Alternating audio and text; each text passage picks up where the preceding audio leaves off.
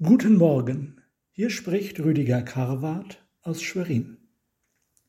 Die Apostelgeschichte berichtet uns in ihrem zwölften Kapitel, wie König Herodes Agrippa, ein Enkel des berüchtigten Kindermörders Jakobus töten ließ. Auch Petrus hatte er ins Gefängnis geworfen.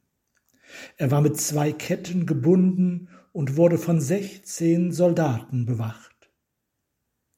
Da erschien ein Engel und befreite ihn. Zuerst wusste Petrus nicht, ob es Wirklichkeit war. Er dachte, er habe eine Erscheinung.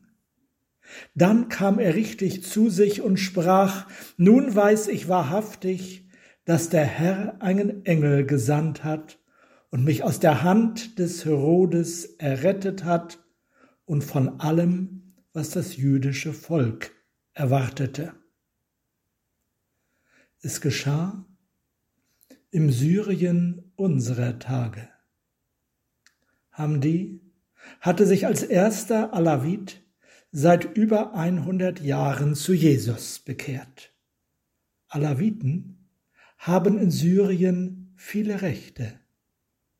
Aber ein Recht haben sie nicht, das ist der Wechsel der Religion. Ein Alawit, der Christ wird, begeht sozusagen Hochverrat. Deshalb kam Jesus zu Hamdi und rettete ihn. Jeden Tag fuhr Hamdi zur selben Zeit zur Schule, um seine Kinder nach dem Unterricht abzuholen. An einem kritischen Nachmittag war auch Jesus da. Mehrere Türen vor dem Klassenzimmer, in dem seine drei Kinder auf ihn warteten, blieb Hamdi abrupt im Flur stehen. Er wusste selber nicht, warum. War das eine innere Stimme? Eine Mutter schob sich mit ihren vier Kindern an ihm vorbei zum Haupteingang, durch den er gerade gekommen war. Seine Augen wanderten zu der kleinen Bildergalerie der ersten Klassen an der Wand neben ihm. Als sie das Bild neben der von ihm aus nächsten Klassentür erreichten, blitzte es plötzlich weiß, so dass er zusammenfuhr. Der Mann aus seinen Träumen stand in der Tür des Klassenzimmers. Geh, Hamdi.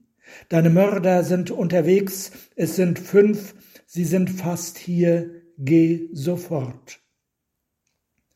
Dann verschwand Jesus wieder. Ein Lehrer kam durch die Tür, auf die Hamdi starrte, sah ihn kurz fragend an und bog in den Flur ab. Hamdi schüttelte den Kopf, um ihn klar zu bekommen. Dann rannte er an dem Lehrer vorbei in das Zimmer, in dem seine Kinder waren. Kommt sofort, wir müssen rennen. Er packte die Hände der beiden Kleinen und zeigte mit dem Kopf zu der zweiten Tür, die an der gegenüberliegenden Wand nach draußen führte. Der alawitische Christ und seine drei Kinder rannten die Seitenstraße hinter der Schule entlang. Vom Haupteingang kamen Schüsse.